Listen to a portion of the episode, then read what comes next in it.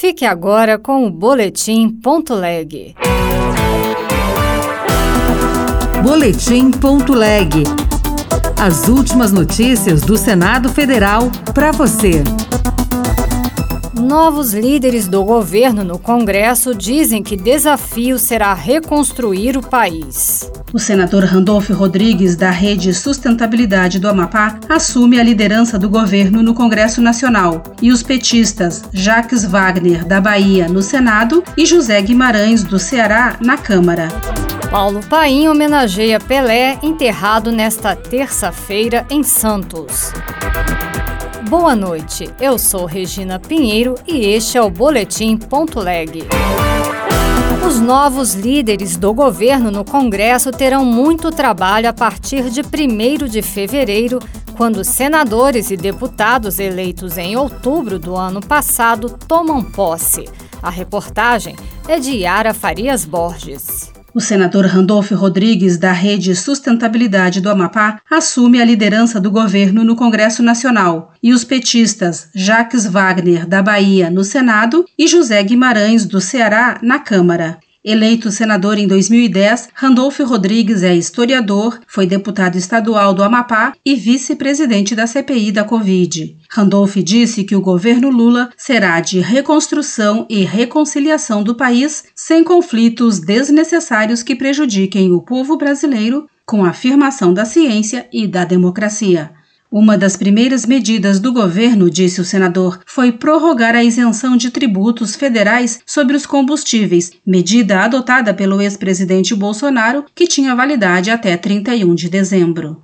Foi uma cilada deixada pelo governo sainte, como tantas outras ciladas por ele deixadas. Nós vamos é, enfrentá-la, manter a desoneração, para manter estabilizado o preço dos combustíveis e, posteriormente, discutir a política de preços. Não pode ter preços combustíveis sacrificando os brasileiros. Indicado para a liderança do governo no Senado, Jacques Wagner já foi ministro de Lula e de Dilma Rousseff, comandando as pastas do Trabalho e Emprego, de Relações Institucionais e da Defesa. Também foi governador da Bahia por dois mandatos e eleito senador em 2018. O senador Chico Rodrigues sugeriu ao governo que seja mantido o benefício de mil reais a taxistas e caminhoneiros. Repórter Bianca Mingotti. Em 2022, o Congresso Nacional tomou uma série de medidas para reduzir os preços dos combustíveis. Uma das iniciativas foi o pagamento de um auxílio mensal para caminhoneiros e taxistas no valor de mil reais. A última parcela foi paga em dezembro de 2022. O senador Chico Rodrigues, do União de Roraima, enviou uma indicação ao governo federal para que uma medida provisória seja editada e os benefícios sejam mantidos. Na justificativa, o senador destacou que o auxílio a esses trabalhadores não foi abordado na PEC da transição de governo e, por esse motivo, sugere que o Poder Executivo possa avaliar a manutenção via medida provisória. A situação econômica do país não melhorou. Então, esses profissionais precisam desse suporte financeiro para, na verdade, continuar trabalhando e produzindo para esse país e ajudando as suas famílias. A sugestão foi encaminhada ao presidente da República em dezembro de 2022. O senador Paulo Paim homenageou Pelé, sepultado nesta terça-feira em Santos. O rei do futebol foi velado por dois dias na Vila Belmiro, estádio que o consagrou. Repórter Luiz Felipe Liázebra. O senador Paulo Paim, do PT do Rio Grande do Sul, se manifestou nas redes sociais sobre a morte de Pelé e destacou seu papel como referência na luta contra o preconceito racial dentro e fora de campo. Superou todos os preconceitos. Era amado e, no mínimo, respeitado por todos.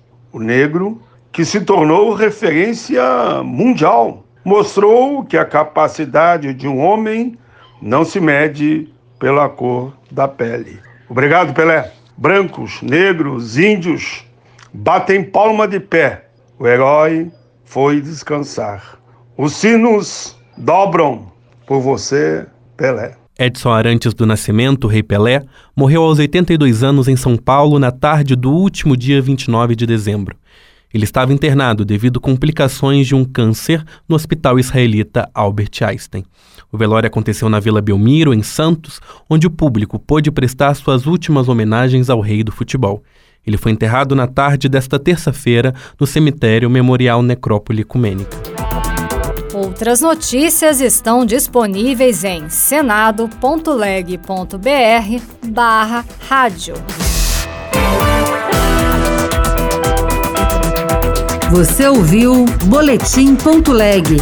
Notícias do Senado Federal.